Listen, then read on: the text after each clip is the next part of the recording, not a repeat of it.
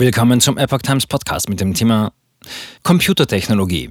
Apple stellt neuen Superchip vor. Ein Artikel von Epoch Times vom 9. März 2022. Die Mac-Computer von Apple erlebten in der Corona-Pandemie einen Aufschwung. Nun will der iPhone-Konzern den Lauf mit einem leistungsstarken Chip fortsetzen, der Intel-PCs in den Schatten stellen soll. Apple trumpft mit einem weiteren leistungsstarken Prozessor für seine Computer auf und verstärkt damit den Druck auf den Chip-Riesen Intel. Der Konzern bezeichnet den neuen Chip M1 Ultra als den leistungsstärksten, der je für Personal Computer entwickelt wurde.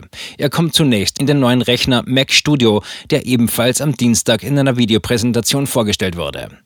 Für den M1 Ultra werden zwei kleinere M1 Max Chips zusammengeschaltet mit einer ebenfalls bei Apple entwickelten Verbindungstechnologie. Auch das ist ein Schlag gegen Intel. Der Chip Primus ist besonders stolz auf seine sogenannten Packaging-Techniken, mit denen Teile von Prozessoren verbunden werden. Mac Studio Computer deutlich schneller. Der kompakte Mac Studio Computer wurde bei dem Event in einer für Apple etwas untypischen Wortwahl als absolutes Monster bezeichnet. Er sei 80 Prozent schneller als das bisherige Topmodell Mac Pro in der Spitzenkonfiguration. Der Mac Pro ist der derzeitige Apple-Computer, der noch in der Intel-Welt steckt. Auch er werde umgestellt, sagte Hardware-Chef John Turners. Aber das ist für einen anderen Tag. Apple stellt seine Mac-Computer nach und nach von Intel-Prozessoren auf Chips aus eigener Entwicklung um. Damit kann der Konzern von einer gemeinsamen technischen Basis bei seinen Geräten von iPhone über iPad bis hin zum Mac profitieren. Alle Apple-Prozessoren laufen auf Architekturen des britischen Chip-Designers ARM und sind damit nicht direkt mit der Intel-Welt kompatibel. Der Chip-Konzern Qualcomm will inzwischen verstärkt ARM-Prozessoren auch in Windows-Computer anderer Hersteller bringen. Zum Mac Studio bietet Apple erstmals seit Jahren auch wieder einen etwas günstigeren eigenen Computermonitor an.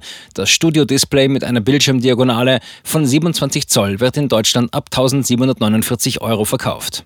Bisher hatte der Konzern nur ein auf professionelle Nutzer ausgerichtetes Display zu Preisen ab rund 5500 Euro im Angebot. Nachfrage in Pandemie gestiegen.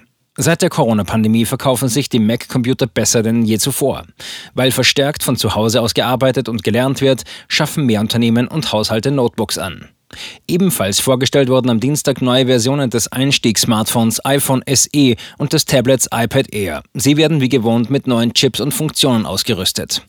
Apple-Chef Tim Cook äußerte sich bei der aufgezeichneten Präsentation nicht zum russischen Angriffskrieg in der Ukraine. Er trug aber dezent Farben der ukrainischen Nationalflagge, blauer Pullover, gelbes Armband für seine Apple Watch.